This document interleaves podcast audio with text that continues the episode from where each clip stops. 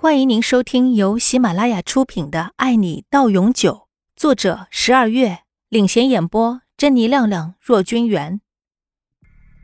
第二天早上，于美惠把杨林的早餐送了进去，顺便嘲讽了他几句，而且还是很难听的那种，什么不要脸就知道勾引男人，什么做小三抢了本该属于他的李明轩之类的，反正不是什么好听的话。躺在床上的杨玲却是什么反应都没有，一双眼睛平静如死水，就那样直直的盯着天花板，似乎什么都没听到。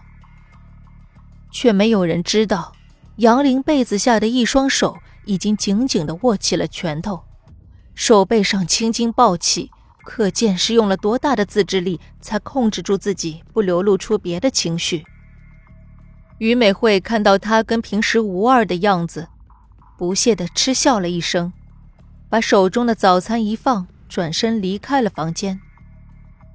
离开房间的于美惠更是彻底放心了，于是招呼两个男人准备出门。两个男人应了声之后，于美惠就回房间去换衣服。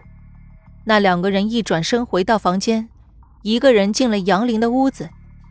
进了杨林屋子的男人正是昨天出声质疑于美惠的那个。他一进房间，就看到躺在床上的杨玲。看上去，杨玲似乎已经万念俱灰了，但他并没有跟于美惠一样相信眼前的这个女人，而是冷静的说道：“你很聪明，但是我劝你最好不要做多余的事儿，不然你不但走不了，还会吃点苦头。”男人说完，也不管杨玲是什么表情，直接转身走出了房间。杨林的反应，他根本不用看，他很清楚，杨林不但是个聪明人，也是个冷静的人，不可能会因为他的几句话就打破自己的伪装。男人出了房间以后，房间里安静了下来，安静的杨林都能听到自己砰砰的心跳。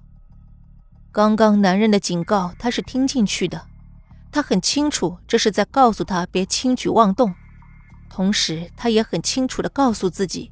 他看出来了，这些日子自己是在伪装。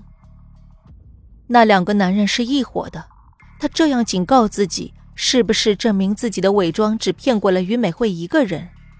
想到这里，杨林的脸上不禁露出苦笑。看来自己还是太天真了，那点小聪明骗骗于美惠这种不大聪明的人还行，碰到这种精明的老油条，真是要了老命了。此人的警告，杨林听得很清楚，但是他这次不想再听话照做了。毕竟自己在这里待了很久了，毕竟这是这么多天来的唯一的机会。就算他知道逃出去的机会很渺茫，他还是不想放弃。他要搏一搏，搏赢了自己顺利逃走，搏输了最多就是一顿打。他知道于美惠是不会杀了自己的，不然他早就动手了。而不是像现在这样软禁他。带着这样的心情，杨林下了决心，不管今天结果怎么样，一定要试一试。正想着，外面传来了关门声，接着还有反锁的声音。杨林连忙从床上爬起来，走到窗边，厚厚的窗帘很好的隐匿了杨林的身形，而他却能从窗帘的缝隙中观察楼下的场景。不久，杨玲如愿以偿的看到于美惠和两个男人走到了街道上，很快就拐弯看不到人了。杨玲见了大喜，连忙转身回到床上，为自己的逃跑做准备。通过昨天的偷听，他知道自己只有半小时的时间，所以他手下的动作很快，直接掀开被子，把被单取了下来，接着把床单也从床上抽了起来。他把被单和床单绑在一起，结结实实的打了两个结，确定结实牢固后，把它绑在了自己卫生间开的小窗户上。他房间的窗户都被做了手脚，只能透光，却完全打不开。能打开的只有卫生间的窗户，所以他只能选择那里作为自己的逃生窗口。虽然他也可以选择敲破房间的窗户，不过有防盗网，现在。他没有时间解决防盗网了。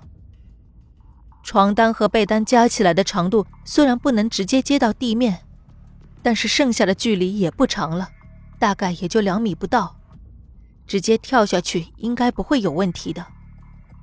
杨玲一边绑，一边还看着时间，她牢牢的记着自己大概只有半小时，甚至半小时不到的时间。所以现在说他是争分夺秒都不为过。好不容易把一切都弄好了，杨玲看了看房间里的钟，已经过了十五分钟了，自己的时间不多了。看着在窗外飘荡的床单和被单，他咬咬牙爬上了窗台。